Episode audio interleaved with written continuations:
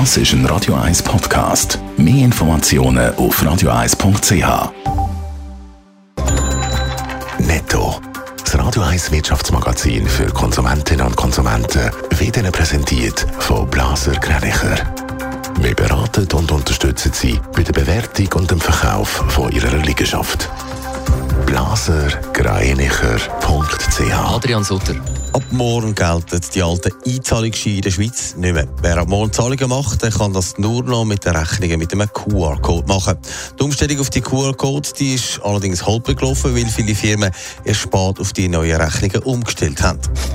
Nord Stream AG will die Schäden an der Gasleitung in der Ostsee so bald wie möglich prüfen. Der Zugang zu den betroffenen Gebieten werde aber erst dann zugelassen, wenn kein Gas mehr austrete. Es ist im Moment nicht möglich zum Abschätzen, wie lange es geht, bis die Lecks repariert werden können. Seit dem Anfang des Krieges in der Ukraine ist der Absatz von Kalaschnikows um fast die Hälfte gestiegen. Es handelt sich um einen 20-Jahres-Rekord, hat das russische Unternehmen mitteilt. Nicht nur in Russland ist die Waffe viel gekauft worden, sondern auch im Ausland. Allein im September sind mehr Kalaschnikows exportiert worden als sonst im ganzen Jahr.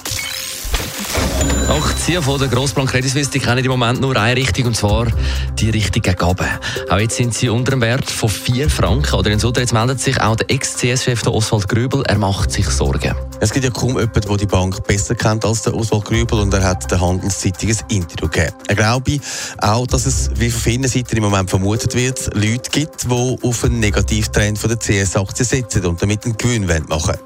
Er hat gehört, dass Shortseller im Moment den Kurs von der CS-Aktie drucken. Das heisst, nichts anderes, als dass auf sinkende Aktienkurs von der Credit Suisse im Moment gesetzt wird. Aber was ist denn das für ein Geschäft mit, mit einem sinkenden Kurs? Grundsätzlich ist es ein Risiko, aber wenn es aufgeht, dann kann man damit eben Geld verdienen. Es geht so, ein Anleger lehnt sich die Credit Suisse Aktie von jemandem aus und zahlt dafür eine Gebühr. Wenn jetzt die Aktie 4 Franken wert ist, geht er dann mit der an und verkauft die sofort auf dem Markt. Sobald die Aktie tiefer ist, kauft er die wieder zurück, zum Beispiel für 3,70 Franken. Das heisst, er hat einen Gewinn gemacht von gut 30 Rappen.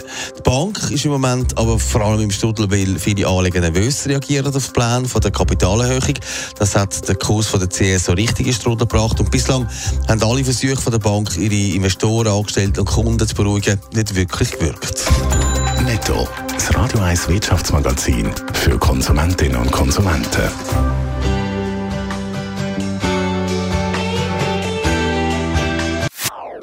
Das ist ein Radio 1 Podcast. Mehr Informationen auf radio1.ch.